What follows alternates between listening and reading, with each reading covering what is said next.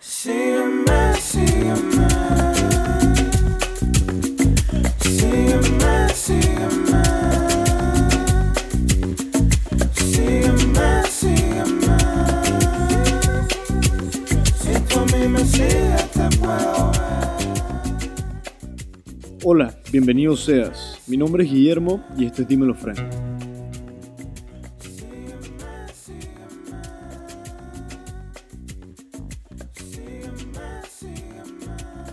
Quiero aprovechar este espacio para agradecerle a mis amigos de LUJ, L-O-U-J-A-Y en redes sociales, por producirnos este nuevo beat de intro para todos nuestros episodios. Además, déjanos un comentario para saber qué te parece esta canción, si te gusta o si no te parece tan buena.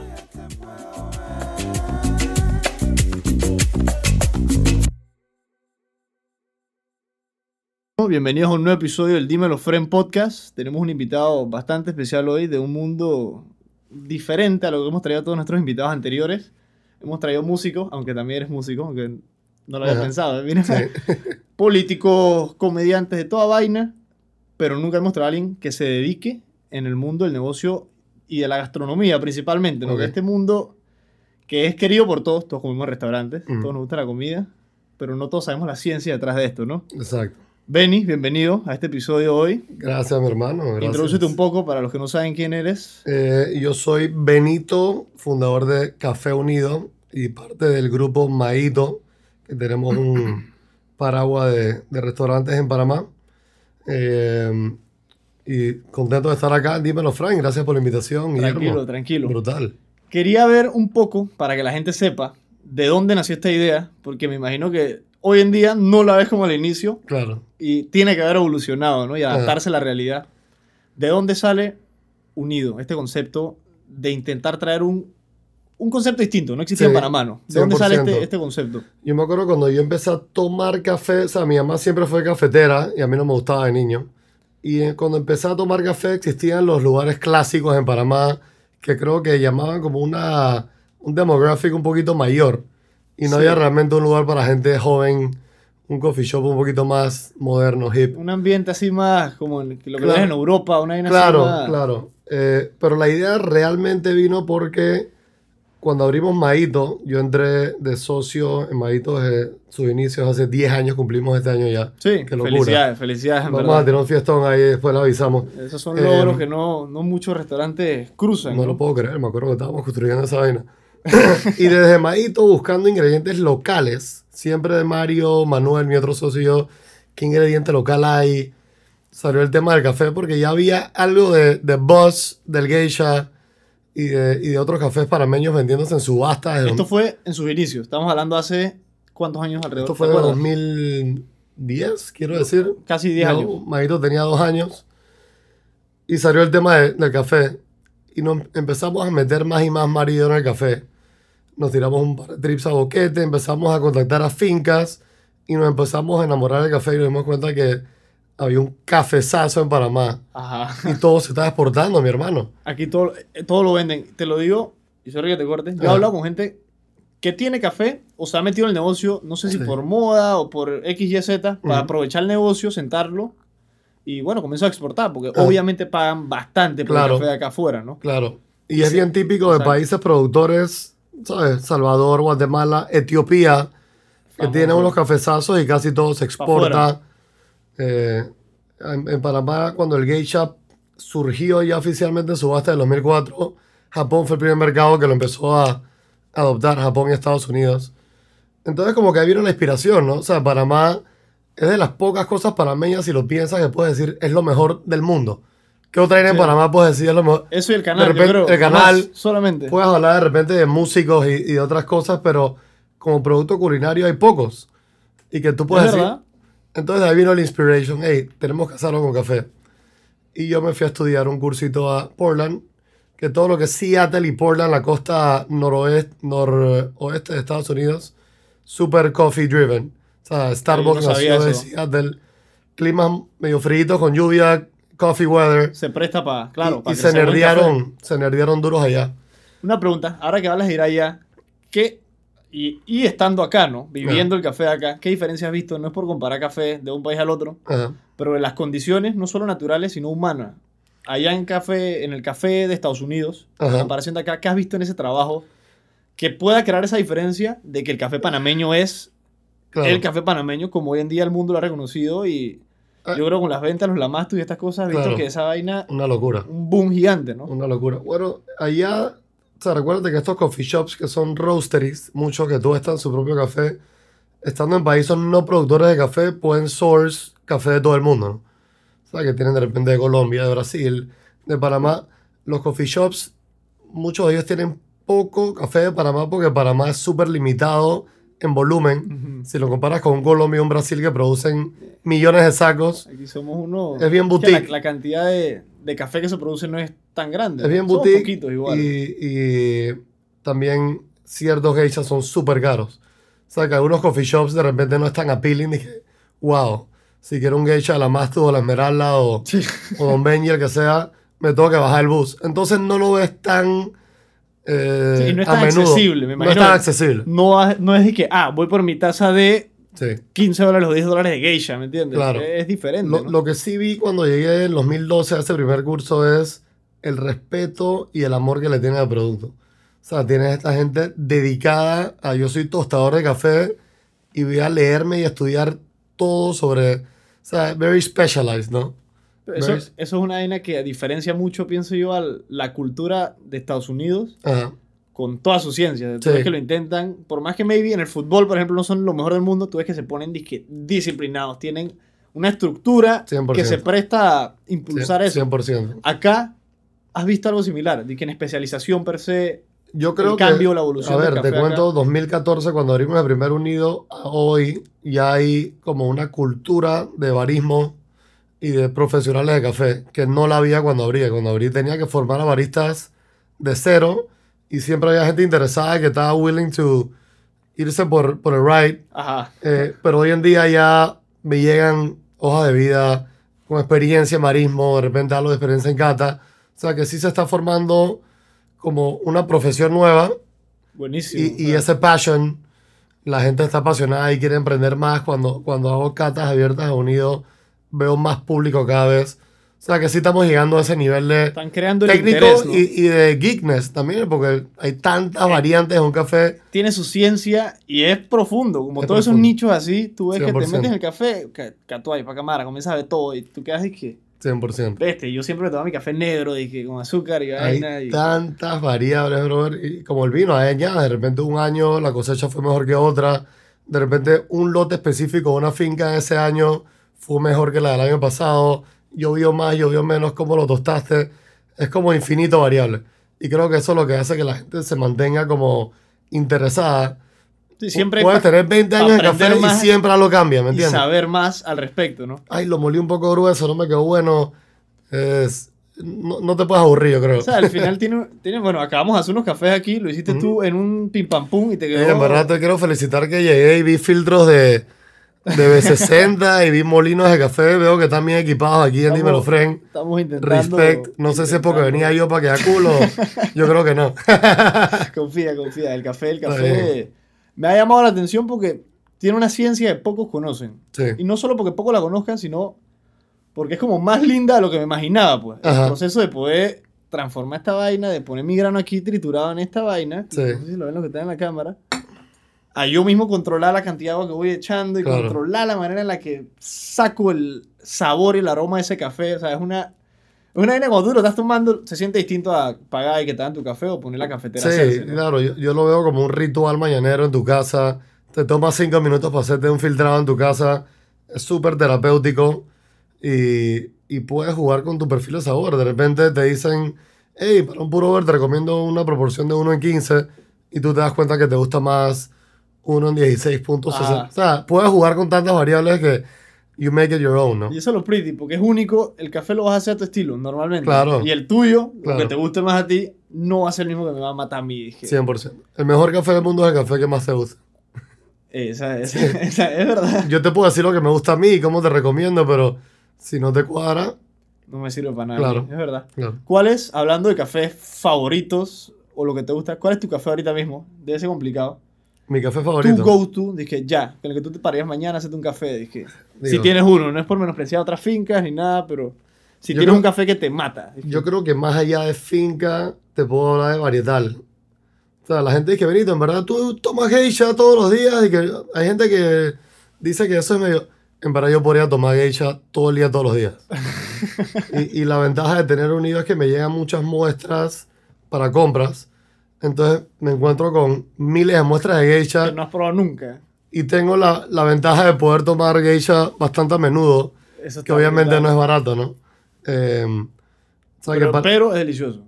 es delicioso. O sea, delicioso, delicioso. desde un geisha lavado que es floral y cítrico, hasta uno natural que es más fruity, hasta un anaeróbico como el que estamos tomando ahora, eh, que Sí, ya entra en este- procesos más complejos de secado, que tienes otras notas de repente más, más avinadas. Me fascina. Es que este es delicioso. A mí este me encantó. Lo hiciste así. Me Sí. dio risa. Ya, vamos a esa rápido. Al ojímetro ahí, pero quedó bueno. El, hablando de café, cambiando un poco el esquema. Sí. de antes cómo inicia el proceso, a ahora, Ujú. el recurso humano, que me lo mencionaste, me llamó mucho la atención. Ajá.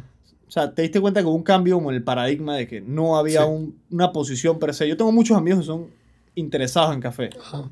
Especialmente uno que es italiano, que es que fanático, de Ah, que, sí. que quería ser barista, vaina de amante sí. del café. dije. Y yo le dije, ¿qué? ¿Por qué no? O sea, ve a Leto. Yo le dije a. Leto porque está de su casa. Me Ajá. ha unido, empecé a preguntar en café y Claro. fíjate si consigues un trabajo, weón, no pierdes nada, agarrar un poco de 100%. experiencia así. 100%. Eh, sí hay ese interés, ¿no? Y me llegan hojas de vida, como te dije, inclusive gente no barista que quiere aprender o, o me pregunta ahí dónde agarro un curso o cuándo haces una cata.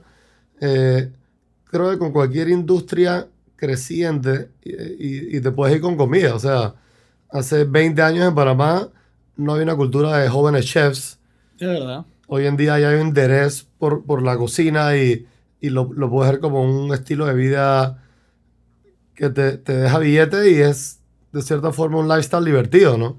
Si te gusta, o sea, a por más que sea que tienes que trabajar un domingo o horarios tarde en la cocina o vainas así. Claro. Hay un rush y hay lo bonito de explorar sabores y estar metido en un rush en una cocina. Y, y tiene su lado medio... Hoy en día sabes que ser chef es un poquito como, un, un- como rock and roll. O sea, Sí. los celebrity chefs... Lo ven así. Yo creo que hoy en día los celebrity chefs son más famosos que los rockeros.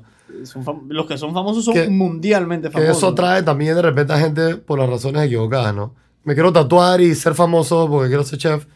Yo creo que ahí, ahí la gente se equivoca. Sí, lo interpretan chef. mal, pues. O ven, sí, porque ven como ven el producto fama. final de solo o- fama. O quiero jugar soccer porque voy a ser famoso. Exacto. Eh, creo que eso es como un producto que sale eh, byproduct, ¿no? Sí, y al final termina alterando lo que uno, lo que es el camino óptimo a llegar a esa Claro, fama, ¿no? o sea, tú debes estar buscando elevar el producto panameño o lo que sea que estás tratando de hacer y en búsqueda de sabores. Y, eh, pero sí atrae como otro público y pasa lo mismo en café. O sea, el barista también es una posición, digamos, cool. El, ambiente de un coffee shop es cool. Súper pretty. Y tratar con Eh, gente es- sí. es agradable, ¿no? Es súper social. O sea, el, el café es súper social y atrae gente que es social. ¿no? Y al final es, es, o sea, es al final la droga más consumida del mundo, la cafeína. 100%. Y es una vaina que nos gusta tomarla cuando trabajamos o Sí. para vainas productivas, reuniones, vainas de ideas. Vamos a, vamos a tomar un café, vamos a echar cuenta. Sí. Vamos a hablar de la vida, vamos a hablar de tu novia, tu esposa, de tu hijo, vamos a tomar un café. Está involucrada, Clásico. está relacionada como a la tertulia, a hablar, ya sea negocio, ya cuento, Exacto. política. De todo. Sí, un estimulante, 100%, un estimulante legal. eh, en Panamá se da muy bien. ¿ah? No, Somos aquí- bendecidos con el, con el. Eso es verdad. Sí. No hemos tenido que hacer mucho para que nos, Sí. nos tocara la No, tierra. no O digas eso. En verdad, los productores y tostadores y coffee shops se sacan la ñex.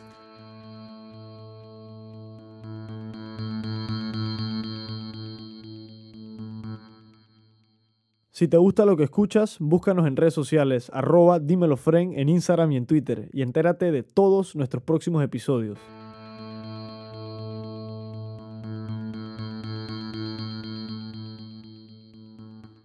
¿Qué has visto Hay trabajo. en... Hablado bastante del desarrollo de la industria, Ujú. pero per se, un trabajo de finca. Ujú. Estamos hablando de Chiriquí, me imagino que Sí. ves la mayoría de lo que es crecer esto. ¿Cómo, Correcto. ¿Cómo te has visto el desarrollo de la industria, de la caficultura prácticamente, Ajá.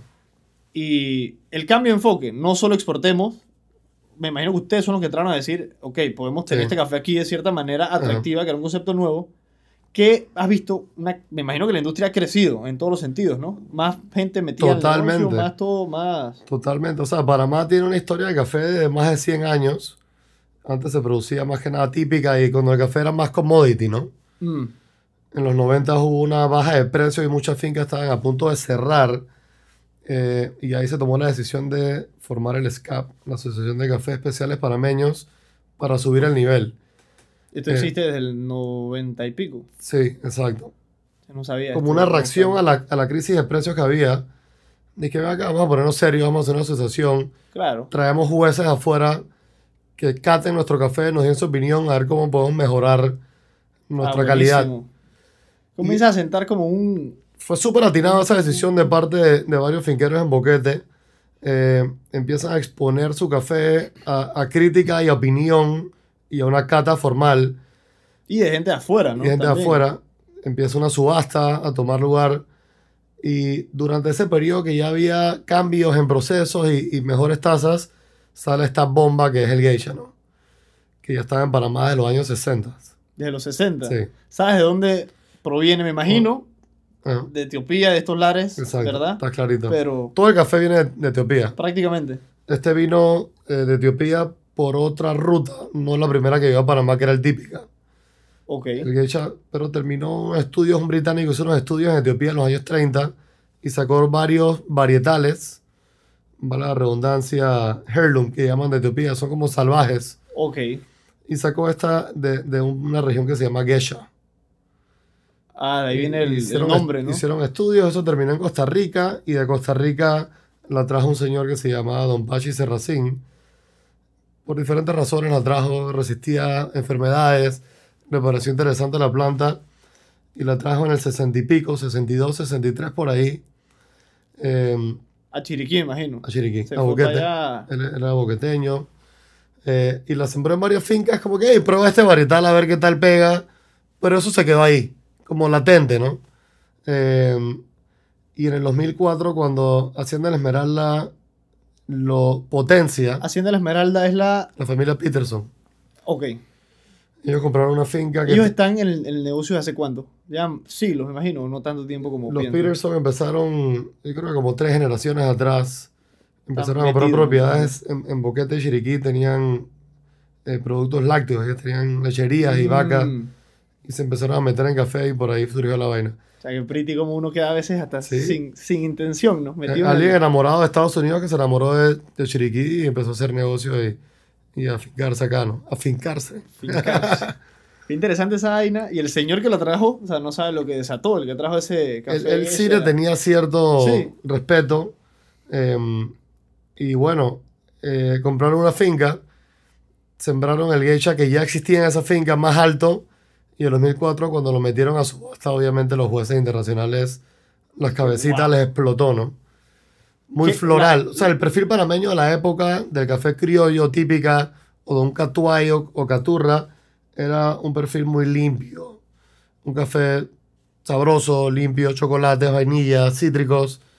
eh, y de repente pone este café que era jazmín, Sí, más como un té. mango, eh, albaricoque, Sí, sí, eh, mandarina. Entonces, obviamente, era un perfil que no se conocía en este lado del mundo. De repente había cafés etíopes que daban esas notas, pero de este lado del mundo, en Centroamérica, era más el chocolatey, eh, clean. El café más clásico, pues, Sí, como lo exacto. verías, ¿no? Exacto. Me ha pasado porque yo el otro, el otro día, esto fue hace como dos años, una Navidad con mi tío, y él me dijo, dije, pues el geisha a mí no me gusta tanto como el, el capuchino ese del Panama Hat, que, Ajá. que puta, en verdad, qué curioso que, ¿sabes? Es costumbre al final, Sí, como lo dice, es- el café es que me gusta, Exacto, es un, es un gusto adquirido. A mí me llegan buco esos comentarios, especialmente de generaciones un poco mayores que toda la vida han tomado un café y de repente se, se encuentra un geisha que uno está tostado light para retener esos florales y segundo se hace filtrado como un B60 un Chemex que te da una taza que muchos considerarían aguada. Sí, Que no es así cuando la agarras de gusto, pero sí es un transition de un, un espresso es otro tipo quemado a una de... vaina. La sensación sí. que te brinda el tomar es- el, Sí. lo que nos vamos a tomar acá, por ejemplo, es otra vaina, a tomar Otra un clásico café americano negro, digamos, una vaina así, café Claro. con leche, pues. Pero creo que en cualquier rubro, o sea, yo me acuerdo la primera vez que me tomé una IPA, la sentí amarga y, y unas notas como maracuyá la- florales la de los hops. vaina. Y te toma un tiempo, o un vino natural que está de moda, que tiene sabores fermentados. Ajá. Te toma un tiempo. Al principio dije, no sabe como a vinagre. Sí, a veces lo hueles y ya es que... Y de repente, como a las dos semanas, te viene un, un pequeño recuerdo y que "Ey, ese vino está interesante, vamos a probarlo de nuevo. Son, son sabores nuevos, Hay ¿no? veces que esos saborcitos nuevos Se te quedan ahí en la memoria. y el querer probarlo de nuevo es lo que Sí. comienza ah, Sí. ok, ahí está mi vaina, pues. Esto es lo que me gusta de verdad. Sí. El tema de, quería puntualizar del tema de recursos humanos, Ajá. hablando de negocios, el cambio ahora de unido a Maito. Ah, Nace Maito 2008, 2009, 2009, 2009. 2009, ¿verdad? Sí. El Diciembre tema de de, 2009. de armar ese equipo, ¿cómo sale esto bo- Yo escuché un poco su historia en el podcast, o sea, Ajá. cómo sale la idea de, que de Maito, claro. pero cómo decidieron de que vamos a poner esto en pie, pues mucha Ajá. gente piensa de que vamos a hacer esto, vamos a hacer este podcast, vamos a hacer este restaurante, y es como que... No, y estábamos jóvenes y siempre da miedo, ¿no? ¿Cuántos años tú tienes ahorita, Benny? 37. 37, y Sí. comenzaste a los 27. Sí. Antes de eso, ¿qué estudiaste? Para los que no saben, hablamos de que fuiste a Portland a hacer estu- curso, Sí, yo antes de eso estudié casualmente en Washington, donde vamos a abrir un café unido. Yo estudié administración de negocios y mercadeo. Ok, Sí. ¿y qué tal has, has visto la aplicación de eso? 100%. Sí, ¿verdad? Y agarré como unos cursos ese año, salió en la Universidad de Entrepreneurship, Pretty. con un profesor brutal. Eh, era como un nuevo programa en la universidad y lo aplico. Más, cuando me gradué y empecé a trabajar en, en bienes raíces y demás, no lo aplicaba tanto y ahora me he encontrado regresando a libros de college De y que, "Ey, ¿cómo es que era esta vaina? Sí, Pero que bien, a veces Sí. uno, en esos tiempos te imaginabas que ibas a jugar un rol así tan, para nada. tan vital en lo que ha sido tu desarrollo después. Bueno, de repente, pero no me imaginaba para, para nada esta ruta. ¿no? La vida da muchas vueltas y inesperada. que lo hace fun, ¿no? Eh, pero volviendo a tu pregunta, eh, Mario estudió eh, para chef en, en Barcelona, en San Paul de Mar, y él empezó a trabajar aquí Ah, en la ya. posta Qué pretty. y en varios restaurantes. Yo lo conocía, no éramos tan amigos. ¿Tú lo conocías desde pelado? Yo lo conocía de Oh. pelado para más chico, pero no éramos, no éramos tan close. Y siempre sería la posta, me gustaba el ambiente de la posta. Creo que David Hennessy hizo un, un game changer cuando abrió ese restaurante en Panamá. Y se sentía bien, ¿no? Hay un chef joven que conocía, el tipo venía a mi mesa, me sentía cool si estaba con amigos. y cómodo. Había unos platitos ricos, no era una, una comida tan, tan complicada, nada más era deliciosa y bien ejecutada. Y ahí empezó como el romance con mi socio Manuel Ferrer, que iba mucho a la posta y creo que invitó mucha gente a la posta. Eh, y ellos empezaron a hablar, dije, "Ey, Comenzaron, me imagino, el plan. vamos a cocinar gestar los y- domingos. Ellos hablaban mucho de comida porque Manuel siempre fue muy, muy apasionado con la gastronomía. Y ahí empezó la idea de, ¿y por qué no hacemos a lo propio? ¿Por qué no hacemos a lo propio? Íbamos a, la- a los domingos a la casa de Manuel, Mario cocinaba, todo el mundo cocinaba y se hablaba de que vamos a inventarlo. Y decidieron tirarse al río y me invitaron como socio. Me, me llamaron inicialmente para Scout Location de Bienes Raíces, porque era lo que yo hacía en el tú momento te dedicabas a eso. y le busqué un par de ubicaciones y como a la cuarta reunión dije, hey, ¿no te interesa entrar de socio aquí, Benito? Y yo dije, estoy. O sea, Mario No lo me un crack. Eh, y ahí, entró- ahí empezó la vaina. Y Mario es otro que, o sea, yo no lo conozco. Sé Ujú. quién es porque comienzo a ir a Anti, comienzo a ver estos lugares y Claro. es que, eh, me dicen de que Mario Castellón, tú no sabes quién es Sí. Mario Castellón, que, pues, famoso, lo busqué Sí. en, tu- en Instagram, lo follow huevo, lo empecé a seguir porque es un personaje también, Sí, por lo que he visto. ¿no? Totalmente. Me imagino que eso se permea en su comida Ajá. en todos los sentidos. Tú, por otro lado, el lado gastronómico, Ajá. ¿te gusta cocinar? No eres tan así chef. me y- encanta, obviamente, si estoy con amigos chefs, eh, trato de evitarlo para que no se burlen de mí. que, pero- que ellos se encarguen de esa Pero en mi casa me encanta cocinar con mi esposa. Me encanta perseguir sabores. Cuando viajamos, o sea, cuando abrimos Maíto, nos tomábamos muy en serio el tema de, de research y expandir un poquito tus horizontes. Íbamos a comer a otros países, nos gastábamos un budget de restaurante. ¿Qué, qué tanto En invertían y gasto nos, tomaba nos tiramos a Nueva? York y nos íbamos Rockstar. Sí, Estábamos allá. prácticamente. Sí, entrábamos a un menú de estación y éramos, en su momento éramos 10 besos ahí. Trae el vino, Pretty. Anda, pues. Sí, y, y eso es cuando toca- comes, te sientes como un, un rockstar por, por una hora, ¿no? Después al día siguiente estás limpio, ¿eh? Eh, pero creo que es súper importante expand un poquito y agarrar cultura. No, y es parte del trabajo que no sé si muchos se tomarán el esfuerzo de voy a sentarme a probar. Estamos Exacto. hablando de un trabajo de ir a lugares a probar, Claro. a investigar la cultura. los Y, y en todo, si eres arquitecto y te arquitectura de otros países. Es lo y- mismo, es con derecho. Me toca a Sí. mí que ir a otros países o ver normas comparativas. ve, eh, Entre más, tienes, ciencia. entre más referencias tienes en tu cabeza, no es que te vas a copiar, pero tienes una base de datos que, hey, ¿te acuerdas de este plato que probamos allá? ¿Por qué no usamos una salsa parecida, pero con este eh, pescado, este ojalá? Entonces vas ampliando tu, amplía tu tu menú, biblioteca. prácticamente, claro. ¿no? Sí. Entonces veo, y o sea, lo leí en la, en la revista de Marte Financiero, que sale Ajá. el, el anuncio de la inversión de Unido, de Grupo Eleta, Sí. etcétera. Ajá. O sea, yo vi una frase, vamos a ver si me acuerdo bien, que habla de cómo el grupo o el holding que tienen, yo no sé, Ajá. tú eres parte del holding gastronómico de todo, ¿verdad? Correcto. Sí. Cómo es una manera de reinventar prácticamente el producto panameño y Ajá. expresarlo con sus propios valores, o sea, de, su, Ajá. de su propia manera. Ajá. ¿En qué sentido tú como que planteas esto hablando de sus valores? ¿Cuáles son estos valores que ustedes buscan imprimir en, la, en el producto panameño que ha logrado que Maito sea Sí. el premio que se ganaron hace poco de... El 50 Best. Quedaron Sí. de 17, ¿verdad? Exacto. De la PE. Pues, Sí. queda que me acordé. Sí. Bien, ¿eh? Y felicidades. Gracias, por respecto, porque Gracias. eso no es un logro de que sencillo para nada. me no, eso ha sido un, todo es trabajo, eso ha sido un trabajón también importante. Eh, Chuso, es como una que a mí me, me llega al corazón, en verdad, poder hablar de producto panameño y que el producto sea un productazo, ¿no? O sea, mucha gente, y dijiste que era músico, también mucha gente dice que hay que apoyar las bandas locales. No, no hay que apoyar a nada. Hay que disfrutarlo y, y tripearlo. Si no te gusta, no te gustó. Exacto. No es como un cripple de que, ay, ayuda al niño pobre que... Porque es panameño. No, no, no, no, si no te gustó, no había una banda, punto, no te gustó.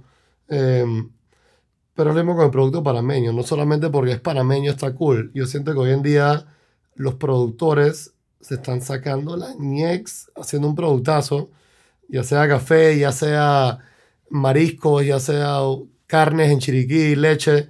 Eh, en verdad, hay como una iniciativa de parte de ellos y es súper cool porque cuenta una historia, ¿no? O sea, Claro. estoy sourcing esto en Darién o en la comarca o en, o en Chiriquí y lo presento en Maíto o en Unido, lo elevamos, lo tostamos, lo cocinamos. Eh, esta vaina es de aquí del patio, esto no tuvo un carbon print viajando a Sí. Panamá. Creo que más romántico se daña, ¿no? Al final es, su- suena hermoso. Que tú lo dices Sí. es, es appealing ir de que, ok, wow. Yo todavía no me creo que yo viajo a Boquete, cato café con un, con un productor que son casi todos mis panas y, y lo pasamos súper imagino. bien. Escojo de que "Hey, me gustó el lote 5 de, de tal de tu finca, listo.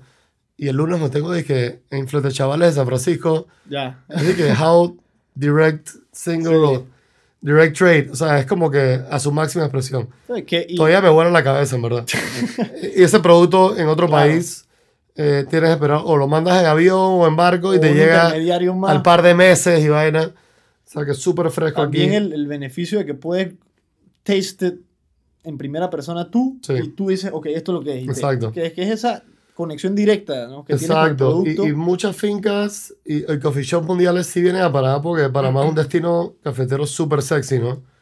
Y sí vienen ¿Ves, mucho. ves que está viniendo gente Ah, ahora uh, o sea, desde a, hace años, ¿no? a degustar dizque, el café a Cada probar, vez más. imagino? Mira, en, en el BOP, en el Best of Panama, cada año hay más gente interesada en venir a probar estos cafés que están rompiendo récords, ¿no? Tú eres parte del, del BOP, Yo soy miembro de SCAP, Unidas es miembro de SCAP y soy Ok. juez de, eres uno de los jueces de, de, de la Nacional. Sí, de eso. ¿Qué tal la experiencia de, es increíble. de ¿sabes? juzgar eso y dictaminar tu, tu- Estás opinión, probando ¿no? Obviamente. unos cafezazos, una responsabilidad seria porque también tú haces un trabajo de reducir eh, los cafés para los jueces internacionales, o sea que tienes que ser súper objetivo, súper concentrado Mierda, para no ok, sacar sí. un café que no debería ser sacado.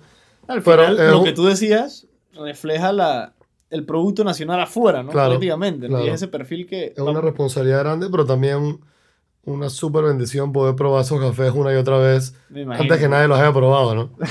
es súper cool. Debe ser una, un privilegio, debe sentir bien puede gozar de eso, ¿no? Es una semana entera y después de la semana quedas bien, bien golpeado con... Estás catando cuatro mesas de, de 10, 12 Bombardean cafés cada cafeína, mesa. me. Sí, que- quedas guaqueado. quedas Me imagino yo con la gente que, que le toca probar licores y rones. Más de Sí. que ha hecho unas patatas, Sí. brother, después de estar degustando rones de así. día Claro. día y- No, la vida de los catadores es divertida.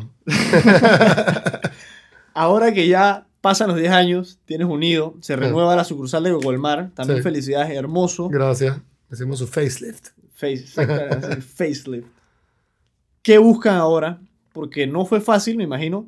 Buscar un mercado nuevo. Yo me Sí. estaba leyendo un libro hace poco, me lo recomendó Carlos, que conste hace poco, Pásamelo por ahí, Carlos, para chequearlo. que habla de, de Blue Oceans y Red Oceans, de Ajá. los mercados mismos. Como todos pensamos que tú entras a un negocio donde ya están delimitados los boundaries prácticamente, los límites, y que sacrificas costo por valor prácticamente. No dije, quiero hacer algo de mucho valor, tengo que gastar un Sí. platal para darte una vaina de mucho valor. Claro. Y esto plantea de que ese no es el planteamiento Mm. correcto, ya es un mercado saturado. La mayoría de las veces lo que te va a tocar hacer es este switch de Red Oceans, ya vainas plagadas, mercados ya Ajá. sobresaturados, a crear uno nuevo. Sí. Yo siento que lo que hizo Unido fue una vaina parecida, ¿no? Ajá. Y demostrar de alguna manera un sistema de que no siempre hay que sacrificar valor por costo y abrir un Sí. mercado nuevo. Ahora Sí. tuve gente que en Panamá, yo me fui a Barcelona, como te mencioné, a Ujú. estudiar, y vi como la cultura, putri- además de que hay bibliotecas cada tres cuadras, o sea, Ujú. se presta a leer y ese culto y aprender. Hay buenos coffee shops también en cafés, Barcelona. yo probé uno, dije, la tanqueta, que cerró, cerró cuando fui, me cabría duro por esa vaina, era un, un café venezolano que tenían café Colombia, pura vainas acá, brutales así, yo dije, puta, este lugar está pretty, ¿no? Y también es una vaina latina, Claro. que no encuentras allá normalmente más que los tío, oye, puta madre, tío. España están acostumbrados al café bien torrefacto y ya está entrando el- la tercera ola también. Y- Nomad, Satan's, hay buenos coffee shops allá. Está- la influencia se está sintiendo allá, ¿no? Sí, cómo no. Eh, lo del mercado que me pregunta 100%. O sea, ahora hicimos una, un, un Strategic Alliance con Grupoleta, eh, que tienen mucha experiencia en café también. Yo le compraba a Leta desde que habría unido.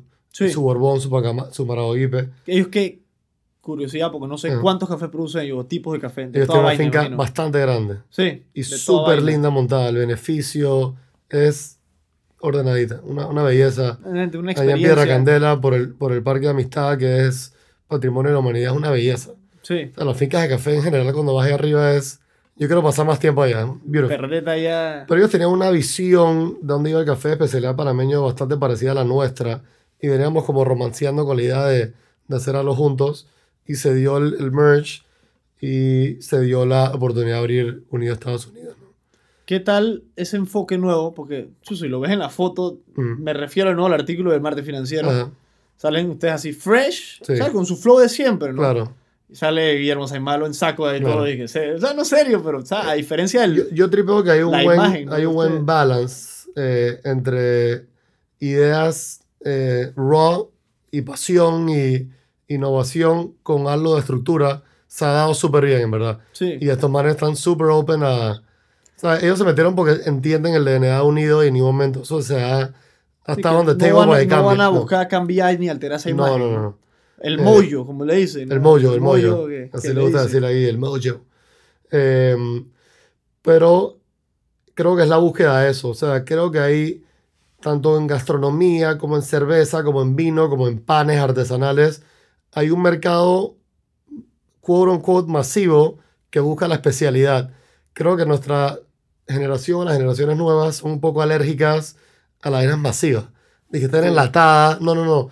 Yo prefería el man que me corta la carne butcher aquí, o el man para- que tuesta y hace purover. Exacto. Creo que cada día más la gente busca la espe- especializa- especialización. Y es que al final es, es- es una experiencia más. El contacto que tienes con eso de poder ir a unido y tú ves cómo te hacen el prover ahí. Sí, Ay, yo le pregunto al tipo, y que, "Putri, ¿cómo tú haces esta vaina? No? Claro. Y- y super nice, te hablan, te echan el cuento. Sí. No, mira este café, te dan la fotito. Que eso, es- eso es una vaina brutal. Porque siento que educas indirectamente. claro, ¿no? Y la gente se puede llevar una tarjetita para la casa y La vas gente- aprendiendo. Y La gente le ha gustado buco esa. Eso me ha gustado a mí también. Eh, entonces creo que es búsqueda de ese mercado que está willing a probar algo nuevo y que le eche un cuento. Es que, "Hey, prueba este geisha, prueba este café panameño, prueba este que están pacamara. dispuestos a. Dale, yo estoy. Sí, y en Estados Unidos veo mucho ese mercado. La gente es bien experimental a la hora de salir a comer. Le encanta que le recomiendes algo diferente, eh, ya sea un uni o... Aquí todavía no somos así. Pero yo sí. sí. lo veo mucho más aún. Creciendo el. Mucho más. La gente está abierta a vainas nuevas. Pero eso está pretty porque va creando eso de. O no creando, incentivando la curiosidad de. Bueno, voy a probar algo distinto. Voy a, Sí. voy a probar algo distinto. Ey, mis clientes unidos preguntan buco, tan abiertos, me piden, opinan. Hey, ¿sabes qué, Benito? Me gusta más esta finca porque tiene esta altura o me he dado cuenta que mi perfil es más de los, los cafés naturales que los lavados. O sea, la gente ya empieza a encontrar Pero está pretty. súper cool, es es súper lindo y hay como otros coffee shops que han abierto y hay una comunidad bastante saludable en Panamá que está súper cool, ¿no? Lo importante de poder unir a la gente Sí. Ajá. para crear fuerza en un Sí. movimiento. ¿no? Al final la comunidad del café no solo nace porque ustedes abren unido, ni porque hay siete cafés más, ni la finca, sino Ajá. porque los productores más ustedes Sí. o sea, hacen el rich y es, ok, vamos a juntarnos. 100% es un trabajo de equipo, ahí viene el ¿no? nombre unido. Es una No unión de pensado, toda la cadena, el productor, el cosechero, el tostador, el barista. ¿Ese nombre le salió así de una o eso demoró el proceso creativo? Eh, de- demoró y tú sabes que los nombres al principio yo soy bien picky eh, no, no cuadran y de repente con el tiempo ya un nombre agarra su personalidad no Solito. Es Sí. sorprendente. Al inicio a veces lo dice y es que... no suena tan pretty pero ya cuando agarra su, tu personalidad no te imaginas otro nombre para, para tu banda o tu Ya empresa que- bautizado así, Ajá. la gente decide, ¿no? Sí. El, el concepto. Me pasó Sí. con Dímelo.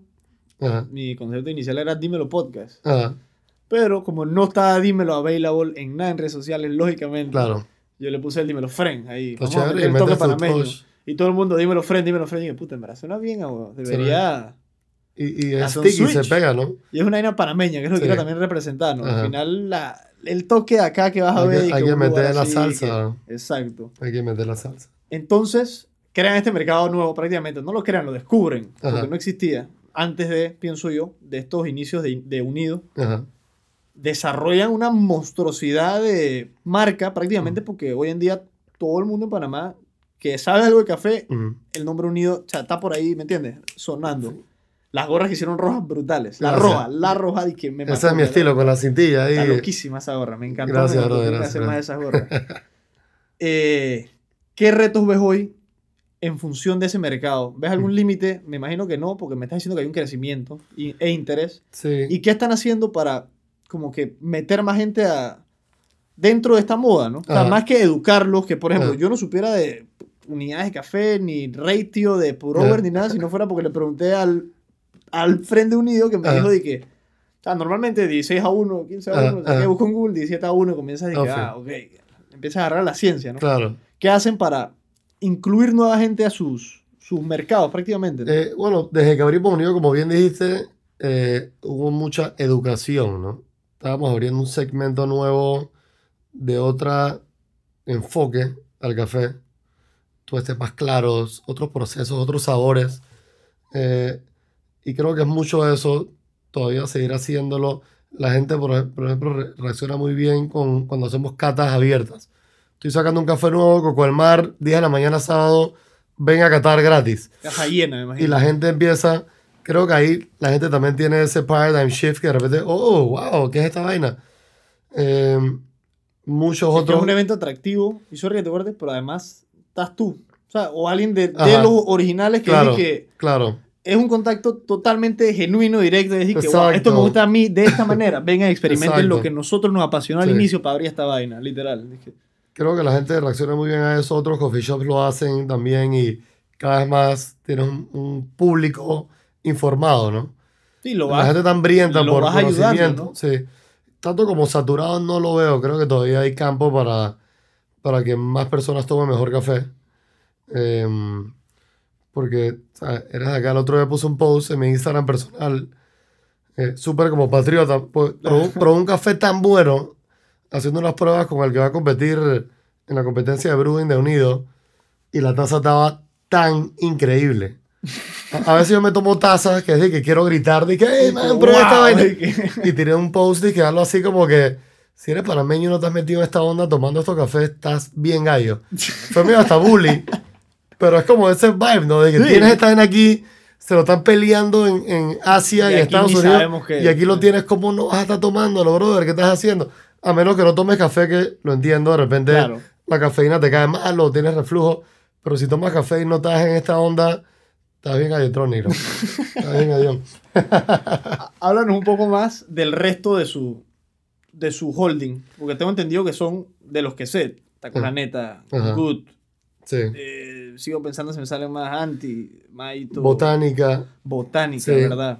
Sí, el, el grupo Maito tiene... El exacto. grupo se llama así, Grupo Sí. Maito, es el nombre del... Grupo Maito lo acabamos de oficializar, estamos haciendo como un, Ya lo legal. una imagino, pues. reestructura- reestructuración. Eh, empezó con Maito Unido. eh, y eh, empezó la neta. ¿Cuál es el más reciente de todos los de todas las marcas que han creado dentro de ese? eh, botánica. Es el más nuevo Sí. de todos. Y tenemos un par de, de vainas bajando nuevas. Más proyectos ahí, Sí. Lo que me gusta es que han podido, digo diversificar porque no es un mismo gusto. Estamos hablando de Good, por ejemplo, con Maito. O sea, Sí. Son vainas muy distintas Claro. del concepto, pero lo han podido desarrollar al punto que crea ese interés como unido que era al inicio. Ajá. Para la gente que le gusta anti. O sea, hay gente que dice que, pero yo quiero mi anti, la voy a Sí. poner en mi casa. Y que, o sea, han llegado a hacer que la gente ame tanto el producto final de cada una de las marcas. Es que en verdad es meterte de lleno si vas a hacer eh, pizza, si vas a hacer tacos, es meterte de lleno. O sea, tú no puedes abrir un concepto de que, hey, quiero hacer tal vaina y contrato un man que creo que sabe hacerlo y, care. Si no te empiezas a guiquear, igual que yo me guiqueé con el con café, el café. Mario se guiquea con cada concepto nuevo. Por ejemplo, nos rompimos la cabeza como cinco meses formulando la receta de la tortilla para la neta.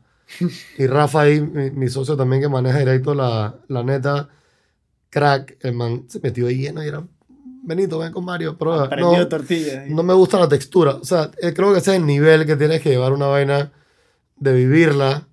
eh, Para sacar un producto de Sí, ¿no? valor, ¿no? Al final. tras que nos encanta visitar México, éramos gran fanáticos de la gastronomía mexicana y se la idea de hacer una taquería tropical. Lo mezclan con el. En ningún momento hacemos el claim acá, que es ¿no? una idea tradicional mexicana.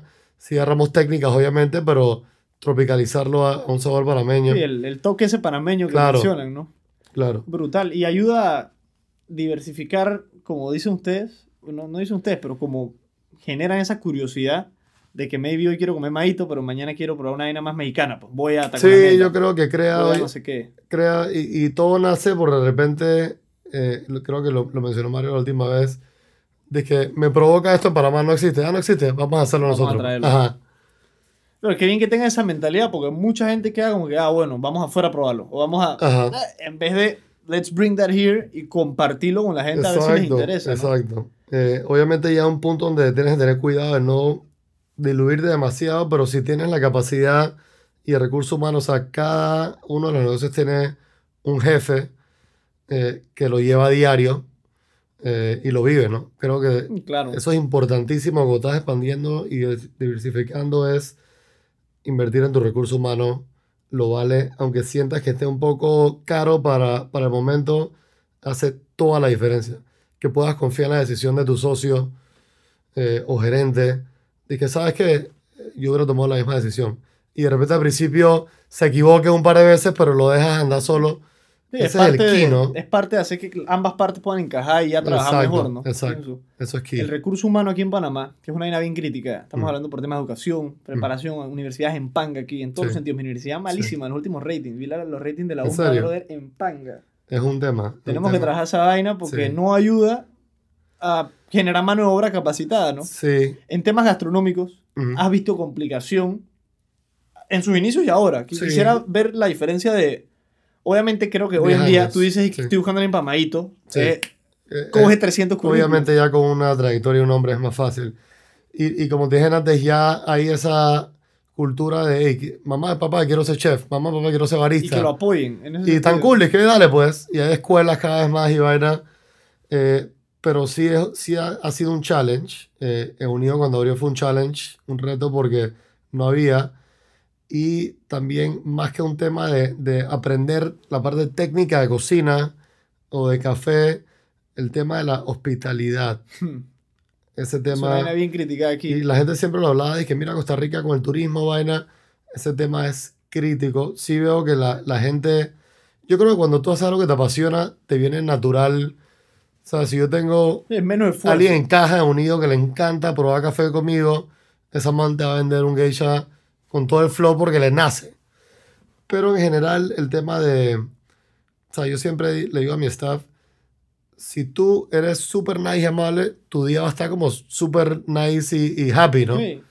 Eh, y se contagia. Eso es lo más.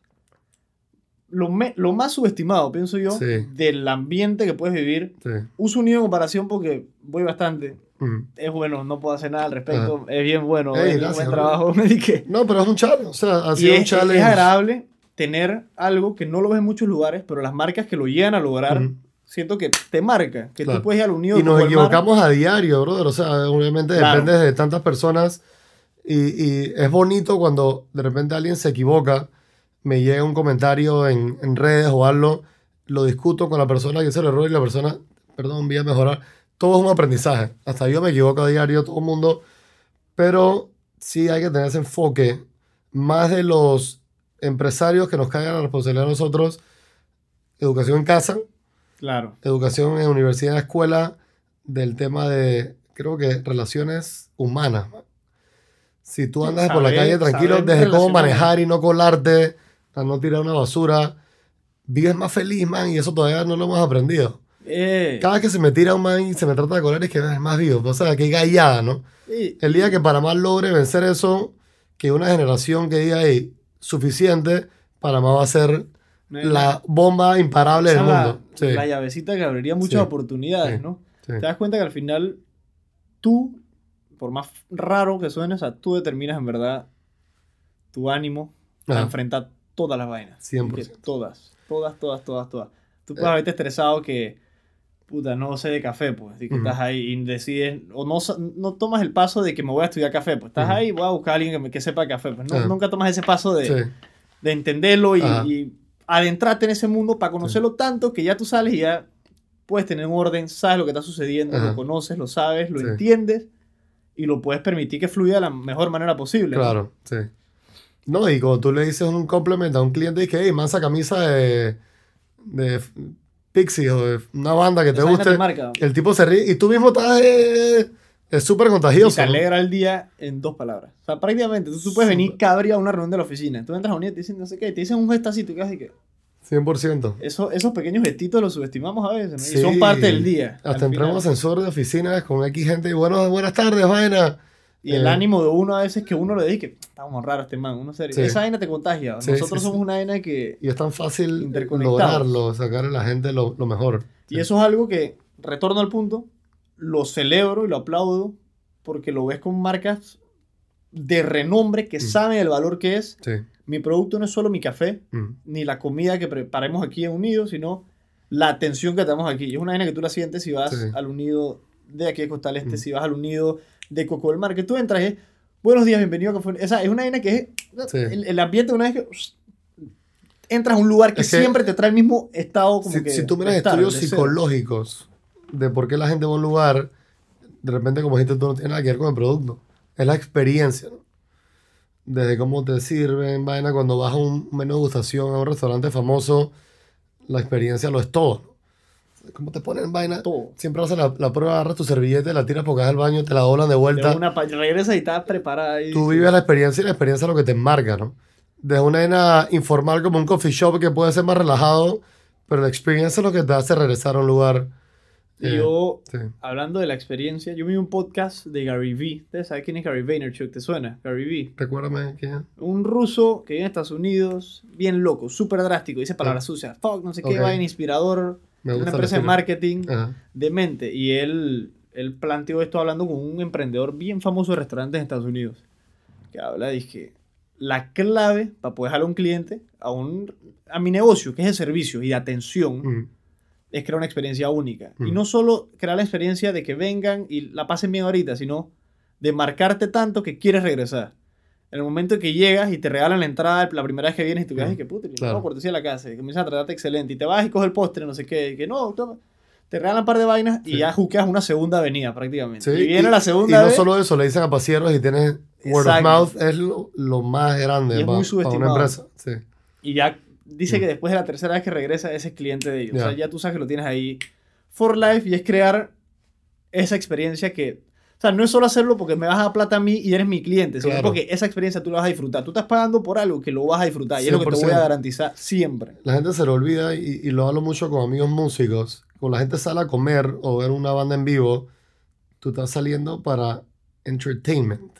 O sea, tú vas a pagar y quieres que te entretengan. Hay muchas bandas en Panamá muy buenas que nada más tocan, no, no tienen interacción con el público y eso no es entretenimiento. Puede ser un monstruo, está shredding y wow, man, ese solo de guitarra, pero al final ya la gente sale para que la entretengan. Claro. Igual un restaurante, creo que la gente pierde ese foco eh, Acá, obviamente en Panamá no puedes tocar tanto en vivo a menudo porque es un mercado mini. Sí, aquí es Yo creo complicado. que otras bandas que están touring todo Estados Unidos, aprendes a agarrar el tricky a cómo manejar un, una- un público. Es diferente, ¿no? Igual si eres un salonero, aprendes el tricky ya de cómo manejar un cliente. A veces tú ves a alguien con mala onda. Me imagino que te tocó a tratas ti de- con bienes raíces. Porque Sí. tratar gente en bienes raíces De ahí, es de ahí empezó ven la, y comenzar a lidiar con gente que tienes que saber enseñarle el de ahí producto. empezó el arte de, de la comunicación y cómo leer, leer a alguien, ¿no? La gente viene que habría de trabajo, tienes mil vainas aparte. peleó con la señora de vaina, el jefe lo putió vaina y tienes que saber cómo desarmarlo. Hay gente más fácil que otra. Hay, hay clientes que yo he tenido complicados que ha sido un reto personal y que yo le iba a sacar una sonrisa a esta persona. Pa, pa, pa, y eventualmente de repente a los dos meses que, hey, wow.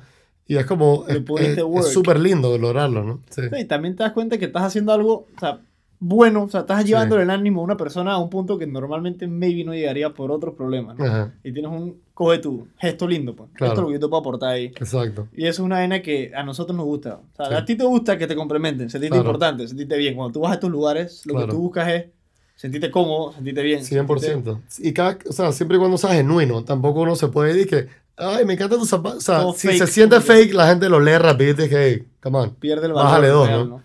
Eh, sí.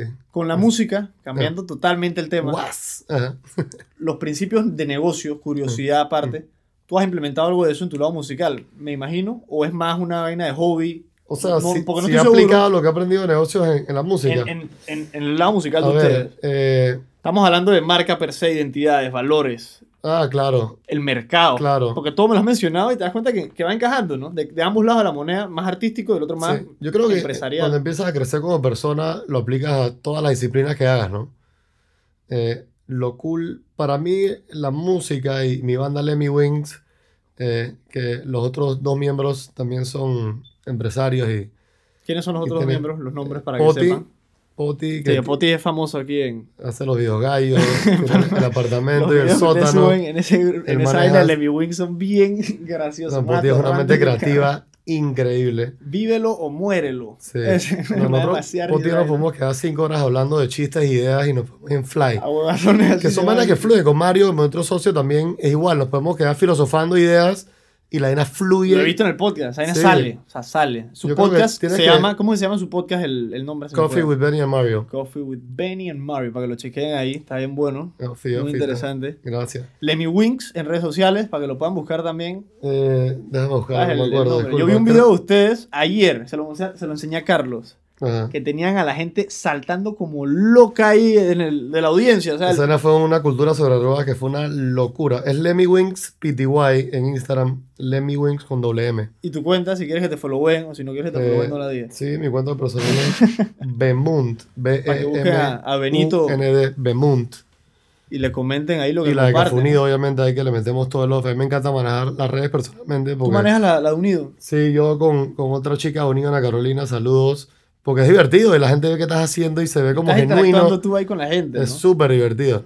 ¿Qué, qué tanto trabajo te has dado cuenta que es ese mundo digital? O sea, manejar redes. O sea, es un full-time job y es como una ciencia que tiene su, su lógica y tiene su... Ya hoy en día hay empresas que se dedican a eso, pero siempre hay un valor, un efecto como un je ahí que de repente una foto pegó y tuvo súper interacción que no te lo esperabas, una foto bellísima, pero de repente el meaning era increíble, ¿no? Sí, era otra vaina, ¿no? Sí, Al final te das cuenta del poder de estas plataformas para comunicar todas estas ideas que hemos hablado, ya Claro. sea de negocios, músicas, empresariales, toda esta vaina. Y cómo veces se subestima. O sea, te dicen que no, este peladito maneja el Instagram, por ejemplo. Sí. Porque hoy en día tú ves que mucha gente tiene a un niño o una pelada Sí, sí, manejándole redes claro. porque son unos monstruos y saben usarla. claro.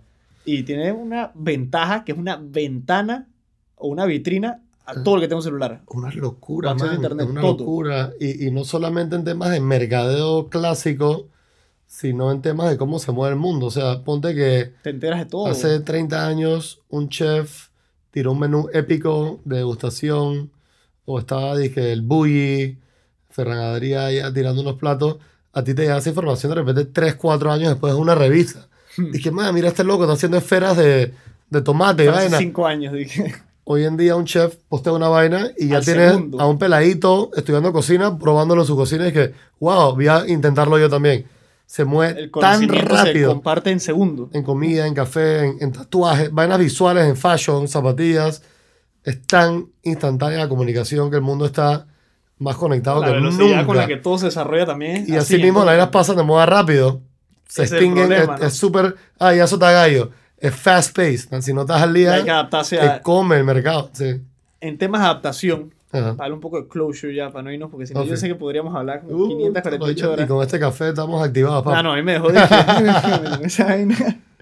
El, el mercado, el negocio, mucha gente lo ve, y es difícil, idealizado. O sea, yo me Sí. imaginaba un podcast, claro, en materia tenía seis cámaras, tengo una nada más, Mm. sorry, que no tengo más plata ahorita, paciencia. El, Eh, el flow lo de cuenta. sí, yo confío, yo confío que con el sombrerito puedo traer par de fanáticos. Ay, de ay. Y lo difícil que es adaptarse a Ajá. esta idea tan linda y hermosa que tienes aquí cuando la traes al mundo feo que tenemos acá, la realidad. Ajá. ¿Qué has visto tú o qué han implementado ustedes para adaptarse? Porque desde el inicio tuvieron que adaptar a un, Claro. a un mercado existente, más no explorado. Sí. ¿Y cómo te adaptas a estos golpes que te va dando el negocio? Me imagino que Unido tampoco ha caído, se abrió y fue de que, No, no, no. igual quemadito, que línea recta para arriba, Estás guau, súper atinado con esa pregunta.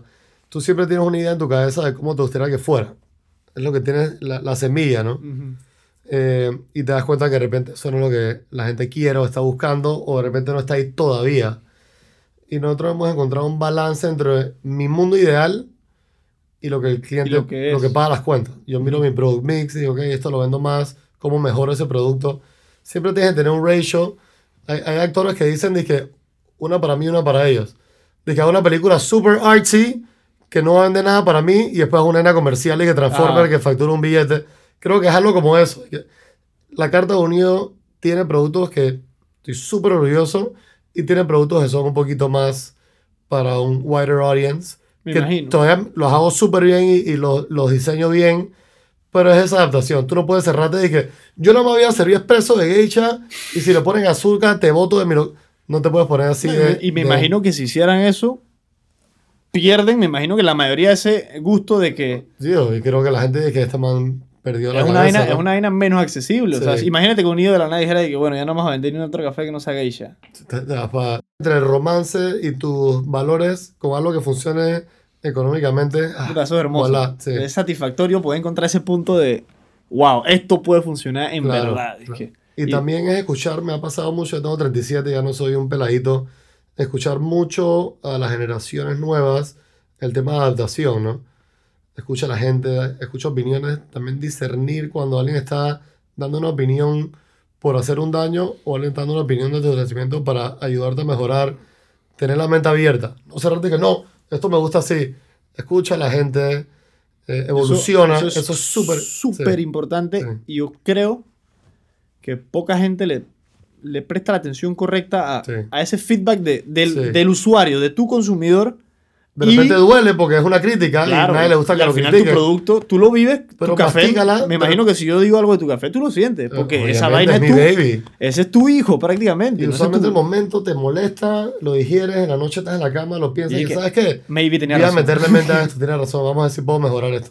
Hasta Dejar ese ego al lado. ¿Qué implementas tú para saber hasta qué punto estrechar esto de mi concepto, el feedback de acá, donde tú te ubicas aquí? Como que, ah, ¿será que le hago caso siempre? ¿Me entiendes? O hay veces que no están, no en lo correcto Sí. y hay veces que es genuino. Maybe Sí. llega alguien que no sabe de café y te dice, este café está en verga. Yo creo, que, yo creo que tener conocimiento ayuda mucho ahí. Lo que hablábamos de, de tú Conocer el, el nutrirte, craft. O sea, ¿no? yo agarro mil cursos de café en, en- en Estados Unidos de tú este vaina.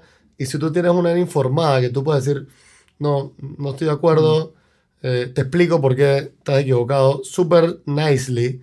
Claro. Nunca quieres bullear a un cliente eh, o una opinión. eh, ayuda un montón. Que, que, tu, que tu fundamento sea estudiado o tenga, tenga un research, ¿no? Es que también tiene la parte más científica, Sí. que al final es, el, Sí. es la realidad detrás de todo, ¿no? Ahora, como te digo, si alguien quiere ponerle leche a, a un café geisha, ningún problema. Es más, yo a veces hago single origin espresso, en Coco del Mar lo hacemos. Tú puedes pedir capuchino de cualquier café en la carta y un cortado de un geisha natural queda brutal. Sí. Sabe como a yogur con blueberry, es una ponchera. Entonces, nunca te cierres a una opinión, ¿no? ¿Cómo le vas a poner leche? Pruébalo. Ey, wow, esto, ¿cómo lo hago que funcione? Sí, pu- puedes Sí. jugar con la manera de que- y al final maybe no me mata a mí, pero si te gusta, yo podría Sí. buscar la manera, si, si es mi enfoque, tráete una vaina de valor, maybe a mí no me mata esto, pero yo te puedo sacar el producto especial y es una vaina que no y las mejores ideas ¿no? salen de locuras así, accidentes felices, ¿no? ¿Qué pasa si le pongo esta vaina? ¡Wow, wow, wow! ¿Qué está pasando aquí, bestia? ¿Cuál ha sido la idea más loca que han tenido en toda la carrera esta? Me imagino es complicado, porque ustedes no son personajes empresariales comunes, pues lo que Ajá. diría yo. No, no tiene nada de malo, ¿me entiendes? Ajá. Pero lo que digo es que no es el concepto clásico de un man de negocios o, un- o de, lo que, de lo que transmiten, pues. Ah, O sea, man es más chill, dije, claro. esta es mi, mi humilde opinión, ¿no? Me estoy equivocado. Sí, Pero sí. más chill en short, esos tatuajes tan brutales, fuck the police, esa taza de café está seria, no la había visto para que sepa. Ey, eh, Fanático de los tatuajes. sí. ¿Qué tanto te gustan en exceso? Normal. Ey, esa empezó como. Me gustó como el arte de los tatuajes. Y empezó ya como. Cada vez que viajo, el trifecta era: dije, comemos pretty, vemos un concierto y nos tatuamos. Y me marco el lugar, Y dije. entonces empecé como que hay gente que viaja y colecciona eh, estatuitas de Mi abuelita, porcelana. mi abuelita colecciona vasos de shots. Ok, o platos o cucharas, yo Ajá. colecciono tatuajes. Y, y- y te metes en un mundo, en verdad, que hay artistas de tatuaje súper cool. Y donde te metes en ese mundo. Y es otra arte, es otro es otra- craft. y es beautiful, en verdad. Yo me he tatuado un par de veces en, en Nueva York con unos artistas que te he hecho unos cuentos de la historia de tatuajes en Nueva York. Y es como, es otro mundo, ¿no? Me imagino. Tradicio- que- me gustan los tradicionales así bien y, a- y a- American. y poder apreciarlo es lo distinto. Me da cuenta de ti. O sea, te metes en la guía de los crafts. Sí. O sea, te lo digo, porque esta vaina es un. Tiene más ciencia de lo que la gente piensa. Y lo mismo que eso, ¿no? Y dar, darme cuenta de que, como que em- le encuentras la belleza detrás de cada una de estas artes. Eh, Claro. Pienso yo que es algo de lo importante que ha llevado a todas estas vainas que Sí. hacen ustedes a, a crecer, ¿no? Claro, y, y, y en verdad, o sea, me he tatuado, como dices, somos relajados. Cuando hay que ponernos serio, trabajamos y Claro, nos sacamos. imagino. Pero si tú tienes tu flow y te dejas llevar por lo que te gusta y eres una persona amable, respetuosa con la gente, la gente creo que quitas ese mito que si estás tatuado y tocas rock eres nada que ver. Ya hoy en día yo atiendo a, a gente que va unido, señoras mayores, que me ven así y les hablo sweet y es cero, no siento un prejuicio. Que- Eso se va quitando. ¿no? ¿no? Por ahí. Siempre y cuando tú seas una persona que Y es que final como... es porque es el estereotipo clásico. Uno piensa en Sí. tatuajes, piensa en maleante. Una vaina así Sí, aparte. sí. Y te das cuenta que, putri, Claro. maybe no. ¿Me Claro. entiendes? Hay gente que maybe fuma cigarrillos y. ah, puta, fuma cigarrillos, pues, pero son buena gente, pues, ¿me entiendes? Hay gente que ve que. puta, No, está, interesante esa analogía. hay gente que ve y que manes, las abuelitas, pues. ah, Eh, tu amigo claro. fuma cigarrillos, ay, no sé qué. Hay gente que. todo, gusta- todo es como te manejas, ¿no? Y al final, todos somos Eh, distintos. la vida es corta, man. Yo estoy seguro que mucha gente cuando está en su, en su dying bed, en los ochenta y pico, ¿por qué no hice esta vaina cuando quería? Dale, man, contarle que no lastimes a alguien en Eh. el proceso o te das un daño a ti. Dale, Está man, cool, vida. inténtalo. Ponte ese t-shirt que de la banda que te da pena.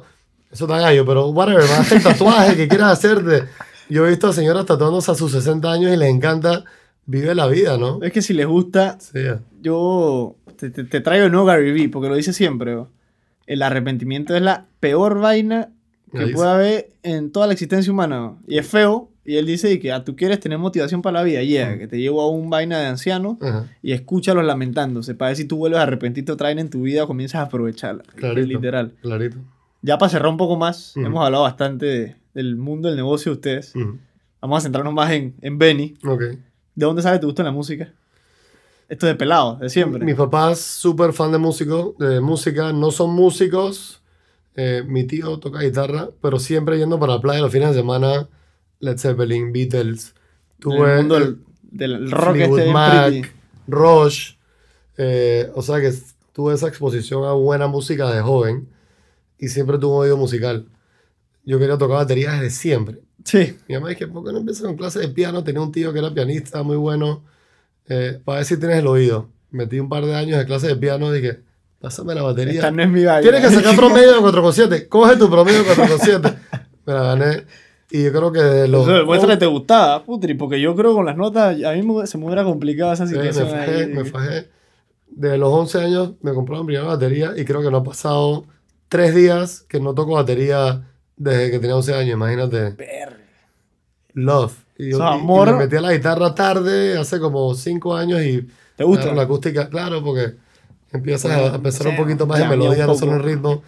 Te, Eh, te hable el, el panorama que tú tienes de vista sobre la música, pienso Claro, yo, ¿no? Ya claro. tienes la parte más, puta, y la parte rítmica a veces la subestimamos. Sí. La parte del- de la batería, o sea, tiene su Tienes ciencia tus cuatro fuerte. extremidades trabajando independientemente. Súper terapéutico. Llego a la casa un día largo de trabajo. Tengo en mi casa una batería electrónica para no hacer bulla a los vecinos. Como Porque que- vivo, vivo en edificio. Ey, man, tiro mi, mi llameadita ahí media hora, una hora. Y quedo mansito, man. Quedo- Esa vaina es, es terapéutico, como dices. Es Sí. como hacerme el café en la mañana. Es un momento de relajación, de estar concentrado en una vaina. La música a veces es una vía para expresar Claro. otras vainas que y, no... Y con Lemmy, que no mencioné antes, Alex Alba es el, el otro integrante. Son tres. Somos tres. Eh, es una hermandad súper bonita. Cuando tocamos en vivo, es como que anything goes, ¿me entiendes? O sea, si mi trabajo te, tienes que tener ciertas limitantes para, para llevarlo, creo que Lemmy Wings, ya que no es una era que dependemos económicamente, Mi mente es eso como no rules, total. man, no rules. Tira, relajo, Poti con sus chistes, vaina, pon rock. Debe ser un show de entretenimiento serio, es lo que pienso, ¿no? O sea, debe ser una vaina que, bien. que interactúas con la gente Pasarla bien y a fuck the otro police. nivel. Fuck police. Ya saben, esa es la enseñanza que se pueden llevar hoy aquí de, de este episodio. Mentira, Benny. Ya para cerrar, me gustaría que le comunicaras algo a ese pelado que te está escuchando. Me escuchan bastante pelado, la Ajá. mayoría. O a esa mujer que te está escuchando, o a esa niña, o a ese señor. Mm. Ojalá me escuchen señores y señoras también, yo feliz, ¿no? O a mi abuelita que va a escuchar el podcast probablemente Oh, también. sí. ¿Qué tú le dirías a esa persona que está emprendiendo a veces Ujú. en un terreno poco explorado? Ok. Estamos hablando de que quiero ser artista de piercings. Ok, Así que, que- Eh, Quiero, quiero abrir un vaina de café en Panamá Claro, claro. en el año que ustedes lo hicieron. Me imagino que no fue visto por todo el mundo y que, ah, me encanta, obviamente, ¿no? Mi familia, cuando yo le dije que iba a terminar de trabajar en bienes raíces y a tostar café, los manes estaban genuinamente preocupados. y estuvieron preocupados el primer año unido que no entendían qué estaba pasando. ¿Qué tú le recomendarías Bueno, a esa persona? comenzando por eso, obviamente, sigue tu intuición, porque todo el mundo te va a tratar de parar. Cualquier día nueva te va a parar y te vas a parar a las 3 de la mañana y que de repente me voy a caer mi vida. Eh, ten claro que vas a trabajar como un animalito. O sea, si lo tuyo es irte para la playa surfear los fines de semana, mejor busca un trabajo en una oficina. Porque vas a ser un esclavo. Pero Sí. si te gusta, no es trabajo, es passion, ¿no? Eh, que la idea le veas un futuro. Aunque sea nueva, tampoco te puedes ir tan a vanguardia y que quiero hacer un... Sí, que voy a hacer carros voladores ahorita mismo. Sí, O sea, exacto. que eso no es o quiero abrir una galería de arte, pero que nada más tenga arte con una raya en el medio de que, man, es- ese No nicho que- está... Tiene que tener algo Faltan de como sentido. 200 años para ese Sí. desarrollo de ese nicho. Sí, pero dale con todo, ¿sabes? Que vas a trabajar, follow your intuition y... ¿Qué iba a decir? Em, Mucha gente piensa, a dar una observación ahí, que el Mm. emprendimiento es la parte linda, dije, tengo un nido, ah, qué pretty, puedo ser yo, ¿me entiendes? Ah, la Ajá. planta se hace sola. Me imagino que la Sí. gente jura que tú nada más andas por ahí tomando café y la gente jura que tienes Central Perk como en Friends y que todo el día relajado echando cuentos con los clientes. tomándote tu café hablándote con los otros clientes, ¿no? ¿Cuál es el lado real O sea, de el lado eso? re- el claro, el lado real Y- es que tú en las oficinas viendo números y estados de resultados con contabilidad, peleando con proveedores a veces para mejorar precios. Hay todo este lado empresario que te quita buco del día, que tienes que tenerlo bien, Y a veces, bien cuidado, ¿no? maybe no te gusta la contabilidad, Ujú. pero te gusta esto. Para poder manejar todo el mundo de negocios tienes Sí. que meterte en el otro. Y ahí ves O- qué realmente o, es o buscas una persona financiera fuerte. que te Eso puede lo ayudar. recomiendo desde el día uno. Si no puedes pagarle a una financiera cara, de repente un amigo que sea más numérico, empieza con la casa ordenada. Que mucha gente empieza desordenada y después cuesta mucho más echar para atrás. todo de los últimos Sí, tres años. No solo es de romance, por más romántica que le- yo no estoy todo el día tomando geisha en Coco del Mar hablando Pensando. con clientes y ay qué lindo la vida. Eh, métele a, a la parte menos romántica desde el día uno. Y al final, el hacer esa parte menos romántica, yo creo que es la única manera de darte cuenta si te gusta o no tanto lo que haces, Que- como para que- sentarte a mamarte esa, esos números. De Exactamente. me gusta tanto esta vaina que me voy a sentar a ver. a- Puta madre, vamos a ver todas las vainas que tenemos que hacer. Pues números, Excel, En, Excel. en ahí. el caso de servicio, como restaurantes, la parte estar en el restaurante quereando, sacando platos es la parte fun. Porque estás conociendo a gente. Interactuando, claro. Sí. Suena como trabajo físico, pero esa es la parte fun. Después de ya ponerte a ver proyecciones y vainas, otros 500 pesos. Bueno, Benny, quería agradecerte por Sí. compartir con nosotros hoy, en verdad. Felicidades por los premios Gracias. de Maguito, por Unido, que siga adelante eso, ¿no? Ojalá Gracias, Guillermo. represente a nuestro país en grande afuera, ¿no? Que es una vaina que yo no, no he escuchado de otra marca así, de otro negocio Ajá. que salga a otros países, que es como estoy viendo que tienen el proyecto de Washington, no sé Sí. si van a abrir una segunda en Washington de lo que haya Sí, leído. vamos a una segunda donde vamos a tener como el, el roastery, es una tienda interactiva donde puedes hacer todo el proceso de café. Una vaina más grande, imagino. Una, una ya full eh, flagship store. Eh, así que nada, gracias Guillermo por invitarme. Súper cool el podcast y me alegro gracias, que, gracias. que hay iniciativas en Panamá de... Creo que el, el punto es pasar esa información y que, Que la, la, gente comunidad pueda, crezca y crezcamos todos como... y que lo puedan ver por otra vía. Sí, Y una vaina más informal. No vas a Sí. estar en TVN, ni en no sé dónde, ni aquí escúchame cuando te dé la gana. Puedes escucharme mañana y de nuevo pasa mañana Ajá, si quieres, cuando 100%, quieras, en tu 100%. celular. Gracias, Benny, por todo. saludos. Feliz de tenerte, en verdad. Gracias hermano y saludos a todos allá afuera. Gracias por escuchar este episodio de Dímelo Friend. Espero hayas disfrutado nuestro contenido y hayas podido aprender algo que te pueda servir en tu vida.